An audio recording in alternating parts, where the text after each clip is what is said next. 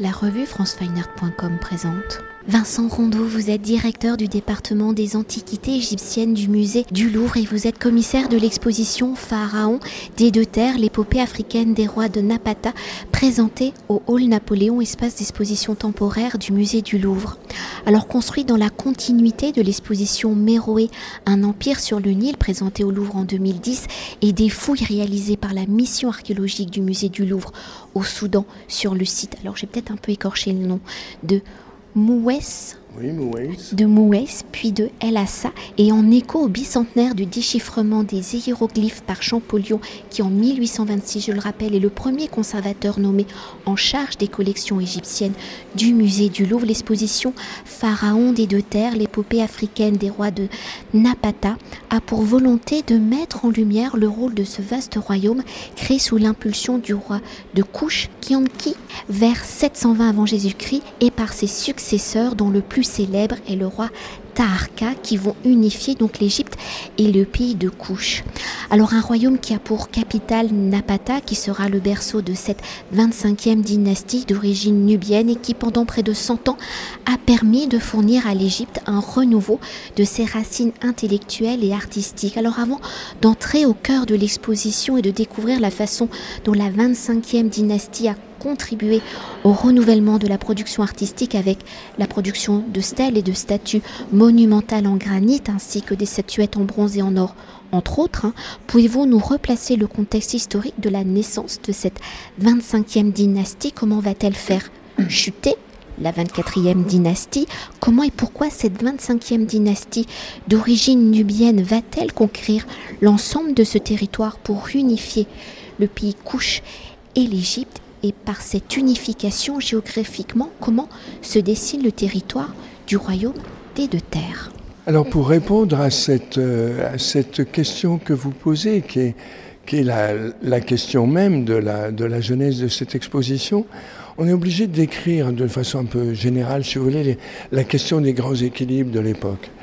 D'un côté, au nord, en Égypte, il faut décrire un pays divisé il n'y a plus cette unité, cette sacro-sainte unité des deux terres de, Haute et de Basse-Égypte qui a toujours été le socle même de la, de la geste historique de ce pays, avec un pharaon à sa tête, un pharaon unique.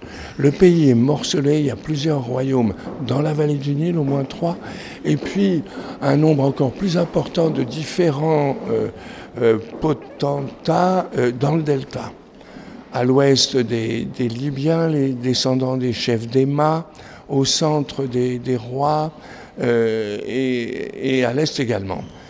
Et le, résultat de tout ça, c'est que dans le même temps, le royaume de Couche, qui est en train de croître et embellir, si vous voulez, de prendre des forces, en quelque sorte, de se structurer pendant, un long, euh, euh, pendant une longue période de tranquillité réelle, puisque la domination égyptienne a cessé. Ça fait longtemps que les, les Égyptiens n'ont plus la force, depuis le dernier Ramsès, hein, depuis euh, Ramsès XI, ils n'ont plus la force politique et militaire d'imposer leur suggestion au royaume de Couche, eh bien ils prospèrent.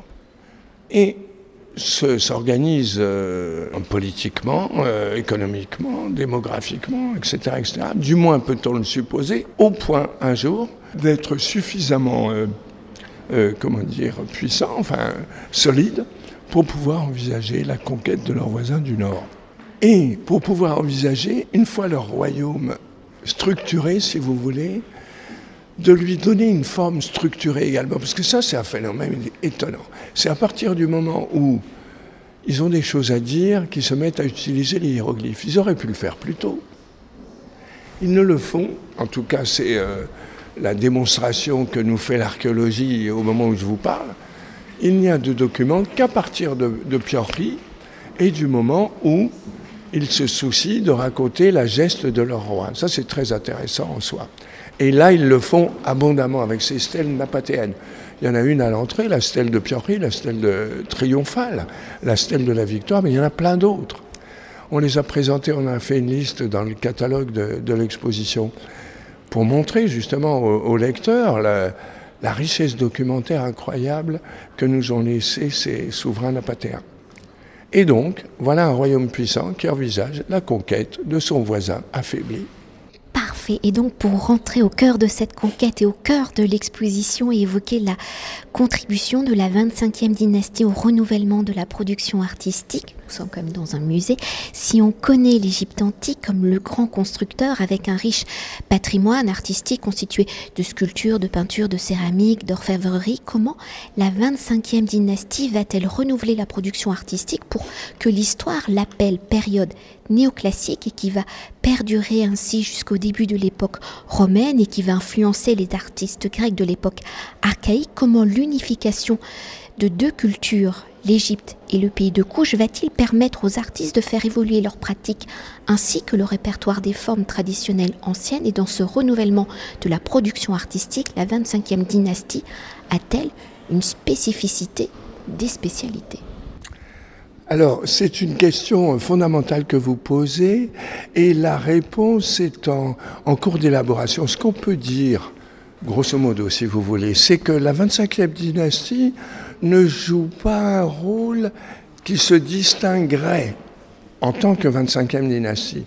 Elle joue un rôle dans l'énergie qu'elle va mettre à euh, mettre en œuvre ce style néoclassique que vous avez évoqué.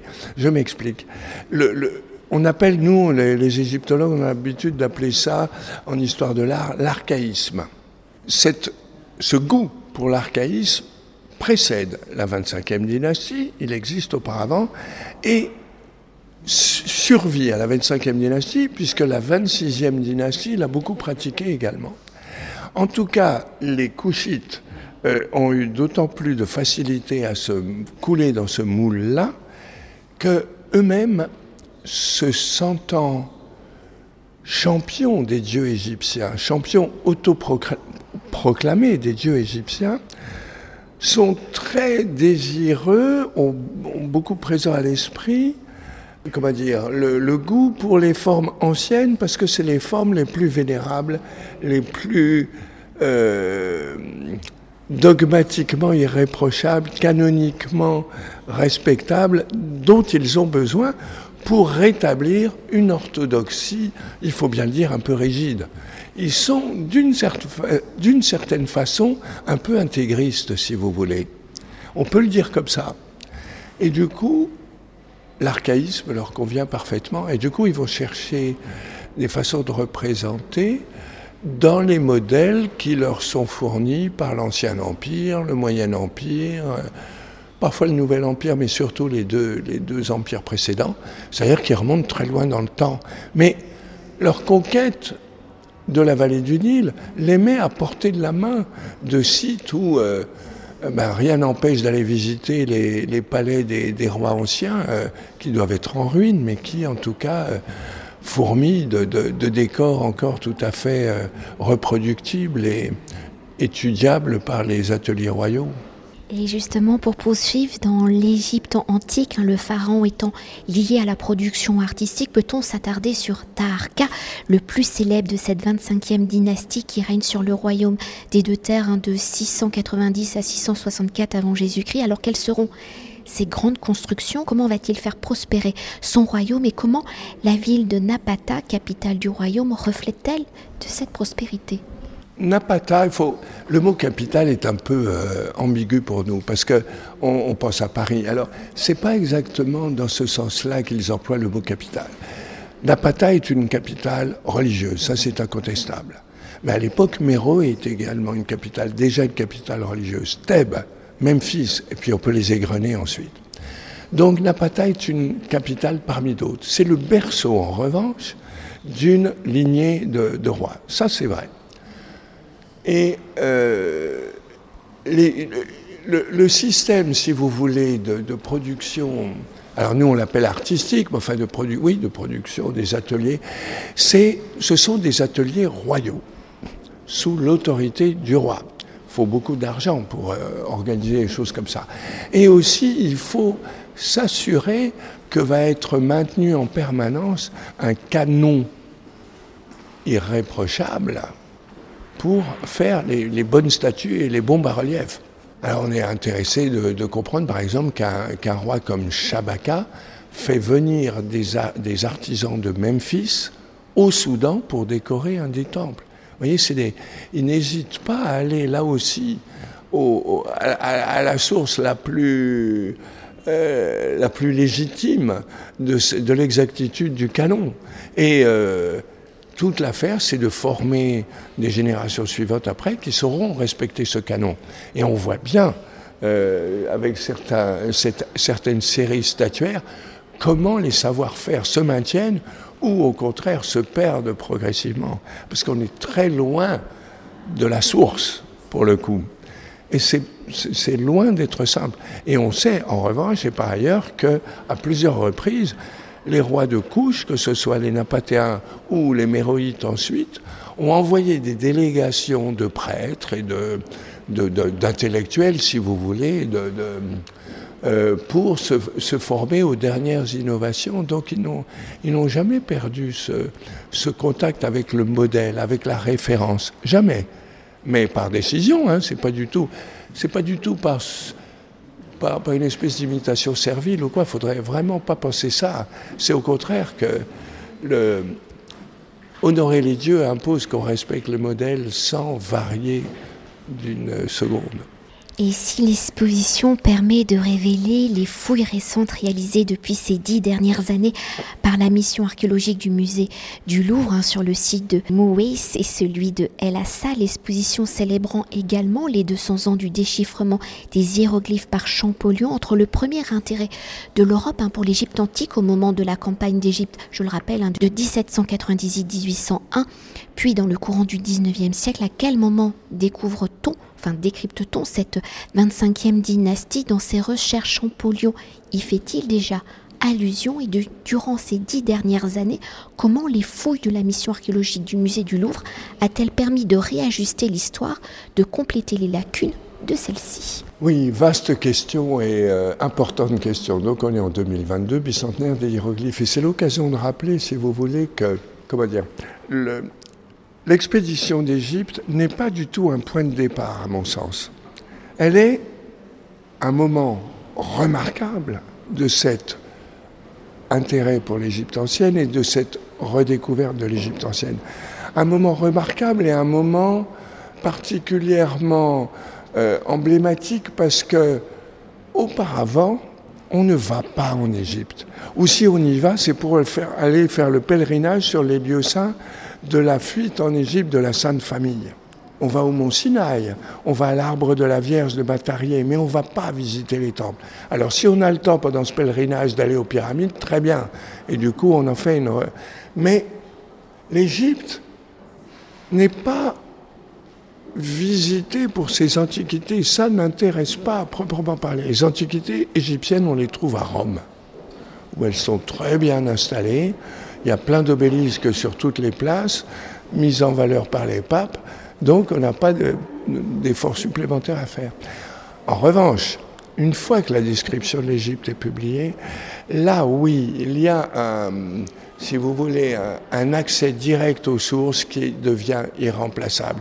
Et du coup, cet intérêt constant depuis l'Antiquité pour l'Égypte ancienne peut, si vous me permettez l'expression, passer la vitesse supérieure. Mais c'est un changement où, où l'expression cyclique, c'est un changement de braquet. Mais, mais, mais l'intérêt, il est toujours là, il a toujours été là. Et du coup, euh, je pense vraiment que, entre, parce que c'est ça qui est intéressant de constater finalement, c'est que entre, disons, 1800, pour simplifier, hein, l'expédition d'Égypte, et le moment où Champollion crée le musée égyptien, 1827, en moins de 30 ans, tout est fait. C'est-à-dire, l'Égypte est décrite, l'Égypte est cartographiée, l'Égypte est publiée, avec la description de l'Égypte, les hiéroglyphes sont déchiffrés, l'exploration de la vallée est faite, les sources du Nil sont en passe d'être euh, découvertes, Méroé est découverte, Méroé qui était devenu mythique, et ça nous ramène à un autre sujet, Napata est décrite, Méroé est décrite, les civilisations couchites le sont. Et y compris le tourisme est inventé, parce qu'on a des témoignages, par exemple, de Forbin, le, directeur euh, du musée du Louvre de l'époque, est allé voir s'il pouvait trouver des antiquités égyptiennes pour le musée du Louvre, déplore que l'époque des explorateurs est, est, finie et que maintenant il y a des touristes qui ont remplacé les explorateurs. Donc vous voyez, le tourisme qui aujourd'hui est une des ressources principales du pays Égypte apparaît à ce moment-là, dans ce premier gros quart du, du 19e euh, siècle. Je crois que c'est très important d'avoir ça à l'esprit. Et enfin, et j'ajoute enfin, l'Égypte est également, le patrimoine est également détruit. Parce que ça, c'est un point important. Il y a des destructions de monuments pendant ce même premier quart phénoménales.